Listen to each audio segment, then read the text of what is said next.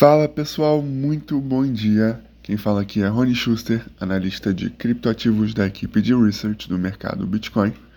Hoje é terça-feira, dia 31 de outubro de 2023, e vamos aos principais indicadores e notícias do último dia. Expectativas em alta. Nas últimas 24 horas, o Bitcoin registra queda de 0,55%, cotado a 34.400 dólares por unidade, enquanto que o Ether recua cerca de 0,45%, perto do preço de 1.800 dólares por unidade. Hoje fazem exatamente 15 anos que foi publicado o White Paper do Bitcoin por Satoshi Nakamoto. E quanto ao mercado, temos altas expectativas para a próxima reunião do FONC que se correrá amanhã e decidirá sobre a taxa base de juros norte-americana.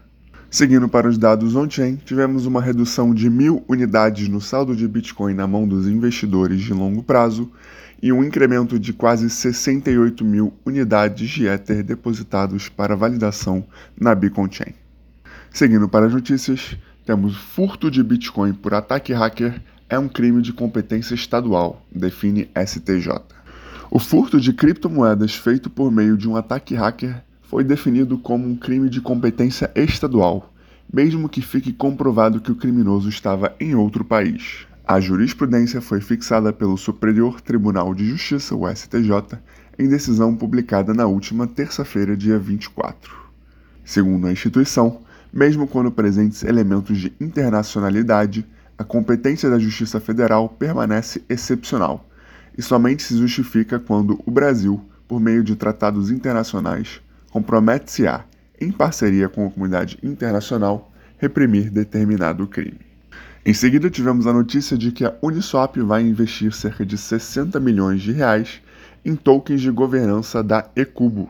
A Uniswap DAO, organização por trás da exchange descentralizada Uniswap, anunciou que vai investir 3 milhões de tokens Uni, atualmente cerca de 60 milhões de reais, em um token de governança de outra DEX, a Ecubo, após a proposta ser votada e aprovada com 63% dos votos.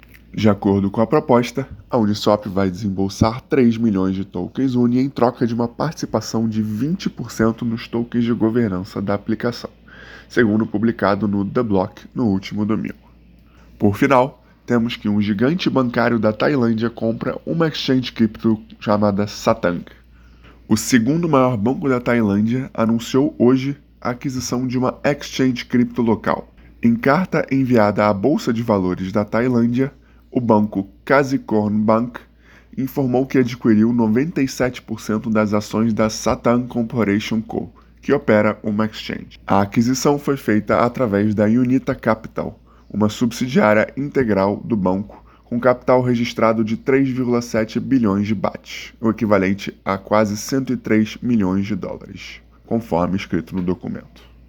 Essas foram as principais notícias do dia. Muito obrigado e até amanhã.